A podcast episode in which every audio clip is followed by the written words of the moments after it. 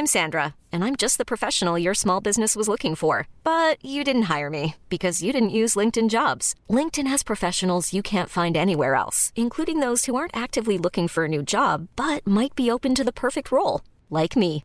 In a given month, over 70% of LinkedIn users don't visit other leading job sites. So if you're not looking on LinkedIn, you'll miss out on great candidates like Sandra. Start hiring professionals like a professional. Post your free job on linkedin.com/achieve today.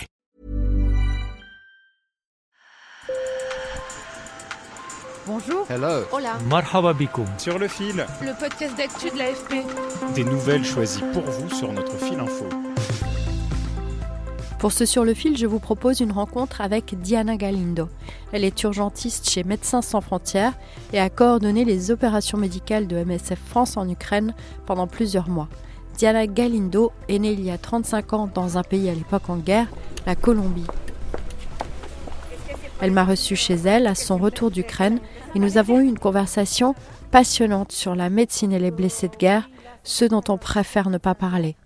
Ce qui l'inquiète le plus, ce sont les conséquences à long terme pour la santé de plusieurs générations d'Ukrainiens. Sur le fil. Diana Galindo a déjà été en Haïti, en Irak ou encore au Mali, mais l'Ukraine est le conflit le plus intense qu'elle ait connu. on, on parle euh, de quand même une puissance comme la Russie, avec un arsenal de, de- de- de guerre, des armes extrêmement euh, destructrices et avec une capacité d'intimidation énorme.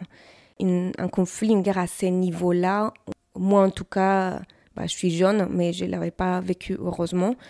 Et du coup, la médecine humanitaire euh, dans ces cadres, mais aussi dans un cadre d'un pays quand même développé comme c'est l'Ukraine, c'était quand même euh, quelque chose de très, euh, de très nouveau et du coup on a dû euh, vraiment s'adapter et voilà, être, être flexible.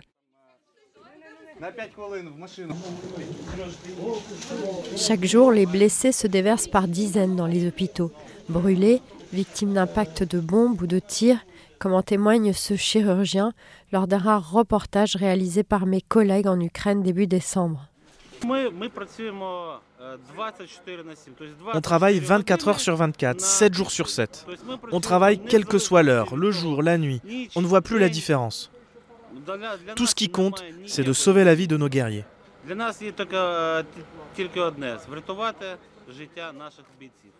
Comme me l'explique Diana Galindo, c'est un peu la face cachée de la guerre.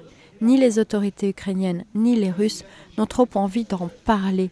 Il est d'ailleurs impossible d'obtenir un bilan officiel complet des morts et des blessés. Ce type d'information, c'est quand même euh, pour chaque armée, c'est aussi une arme de, guerre parce que du coup, le, le- le plus de, blessés, bah, les plus faibles, on va dire, on se montre euh, vis-à-vis de l'autre. Et bien sûr, les estimations, ça reste, euh, oui, des, sous-estimations, ça, c'est sûr. Le bilan pourrait atteindre 100 000 militaires tués ou blessés pour chacune des deux armées, russe et ukrainienne, selon un général américain. Mais les autorités locales n'ont pas confirmé. Le Bureau des droits de l'homme de l'ONU estime qu'il y a au moins 6 700 civils tués et plus de 10 000 blessés en Ukraine. c'est une machine à, blesser qui s'arrête pas. Donc en fait, ça s'entasse les patients dans les hôpitaux et comme il n'y avait pas de réhabilitation, du coup les patients vont moins vite. Voilà, avec cette spécificité que quand même c'est les, les blessés, les blessures de guerre ont des besoins spécifiques pour, pour les soins. C'est souvent les, les membres euh, inférieurs ou supérieurs, dans les bras ou les jambes. Donc il y a souvent euh, soit des mines antipersonnes, mais surtout il y a juste des tirs qui défoncent complètement l'os et qui du coup après c'est très difficile des fois à réparer. Donc des fois ça finit en amputation. Il y a aussi toutes les explosions, ça peut perforer euh, les poumons, ça peut perforer l'abdomen. Donc des chirurgies euh, très très longues. Juste voir ces, ces jeunes, vraiment très jeunes, vraiment... euh, Oui, enfin, ils étaient plus jeunes que moi. M'imaginer l'impact que ces patients, mais aussi que leurs familles et que le reste de la population vont avoir. Et sur le long terme, c'est- quand même, voilà, voir ça tous les jours, c'est un petit peu, ça marque. Et, mais ça motive bien sûr aussi.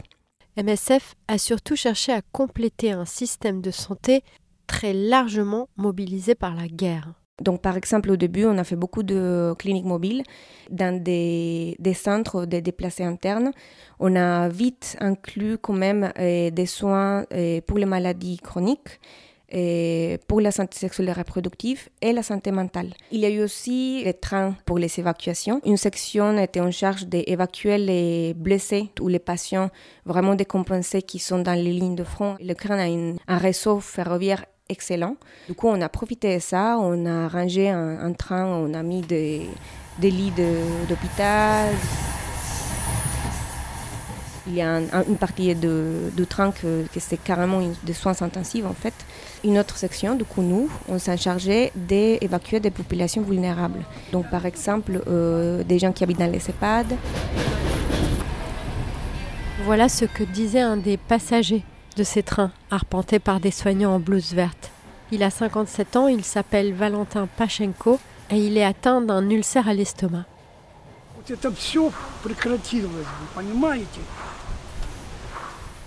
Je veux que ça s'arrête, vous savez. Ce n'est pas nécessaire, ce n'est pas nécessaire. Nous n'avons touché personne. Je ne comprends pas pourquoi tout ça est arrivé. Pourquoi la guerre a commencé?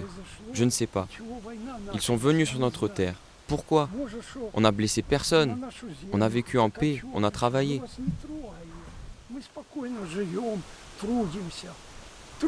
Ce qui inquiète le plus Diana Galindo, c'est les conséquences à long terme pour des patients comme Valentin Pachenko, atteints de maladies contractées en dehors du front.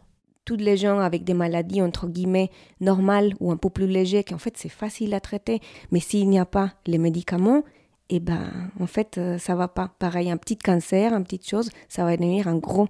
Il y a eu quand même une, grosse diminution par rapport à la, disponibilité des services, des de, santé, euh, de médecine générale et pour les maladies chroniques. Le ministère de la Santé, pour pouvoir offrir ces soins à, la population, bah, il a besoin de ressources humaines, mais déjà toutes les ressources humaines sont un petit peu répartis de partout à cause de la guerre. Après, il y a voilà, toute cette jeunesse euh, qui est mobilisée et sur les fronts des hommes et des femmes qui après retrouvent leur vie et leur, leur corps complètement changé. Donc ça m'inquiète énormément parce que vraiment, ça va être vraiment des, des générations et des générations et qui vont devoir payer avec leur, leur santé mentale et dans le futur et actuellement aussi. L'OMS avait recensé jusqu'en novembre au moins 703 attaques contre des infrastructures sanitaires depuis le début de la guerre. Et sa grande crainte, c'est aussi le froid, alors que des millions de personnes risquent d'être sans courant, avec des températures qui peuvent descendre à moins 20 degrés cet hiver. Sur le fil revient demain, merci de nous avoir écoutés, à très bientôt.